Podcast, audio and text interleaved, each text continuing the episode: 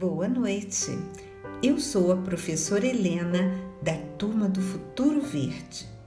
Que bom estar aqui com você na hora feliz e ver você com os dentinhos brilhando, pijaminha gostoso, pronto para dar o beijinho de boa noite na mamãe e no papai. E não esqueça da oração a Deus para agradecer por esse dia. Vamos começar nossa história?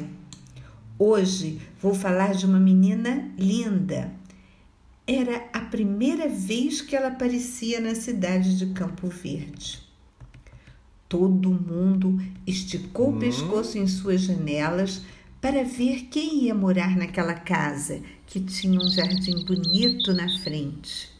A garota estava sorrindo, parecia muito simpática. Antes de entrar em casa, ela viu que as pessoas estavam olhando para ela e movimentou alegremente a sua mão com os dedinhos abertos. Todas as crianças já queriam fazer amizade com ela. Zazá, que morava ao lado, já ia correndo para uma visita. Mas a mãe não, não. deixou, porque o sol logo ia se esconder por trás das montanhas e a nova moradora precisava descansar. Então, bem cedo, o pai dela estava saindo para o trabalho e as crianças já foram lá. Eles descobriram que ela se chamava Kátia. E Kátia tinha ido ao supermercado para ajudar a mãe nas compras. Imagine se eles iam ficar quietos. Correram todos para lá. Tuco até deixou o Wallace para trás, que derrubou um monte de latas.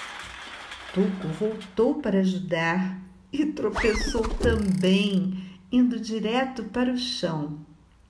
Pior ainda foi o Yuri, que foi desviar sua cadeira e entrou numa fileira de caixas de sabão. Um detergente escapou do frasco bem onde Jazá estava pisando e ela foi escorregando até o final do corredor, gritando de susto. Ficou uma bagunça só.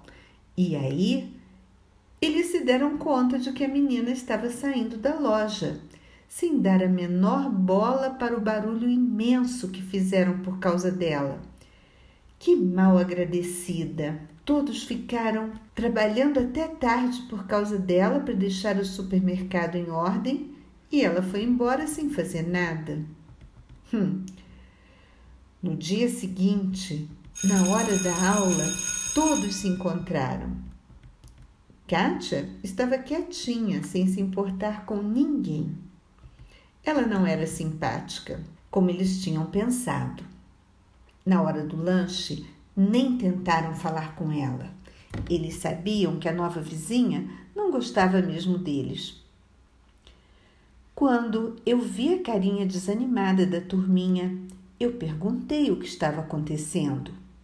Eles contaram tudo, como eles tinham entrado numa enrascada por causa dela e ela nem se importou. Então eu falei que isso não ia ficar assim. Fui ao encontro da Kátia e a trouxe para apresentar para todos. Conforme eu falava o nome de cada um, ela fazia um gesto, colocando um apelido com o que ela reparava neles e sorria feliz. Eu expliquei que para conversar com a Kátia era preciso ficar bem na frente dela, para ela poder ver o movimento da boca, porque ela é surda.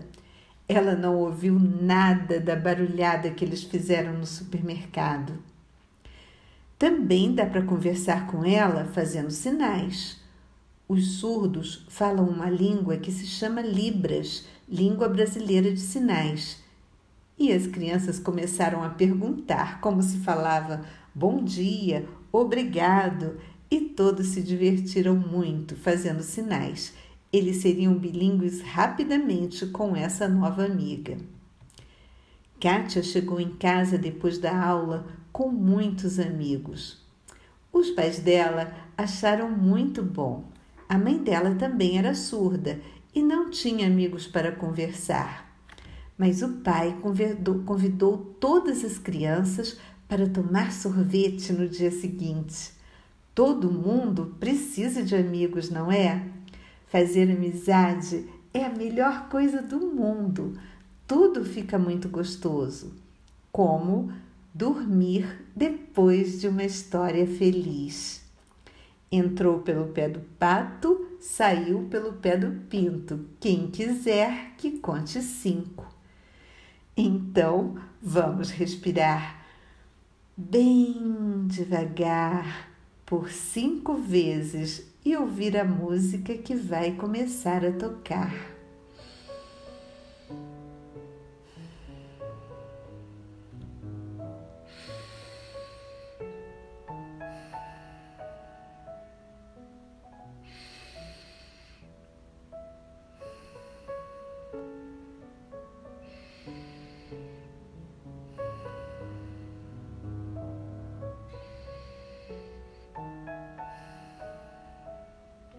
A Kátia não vai ouvir, mas pode fechar os olhos e aproveitar a alegria gostosa de pensar nos amigos.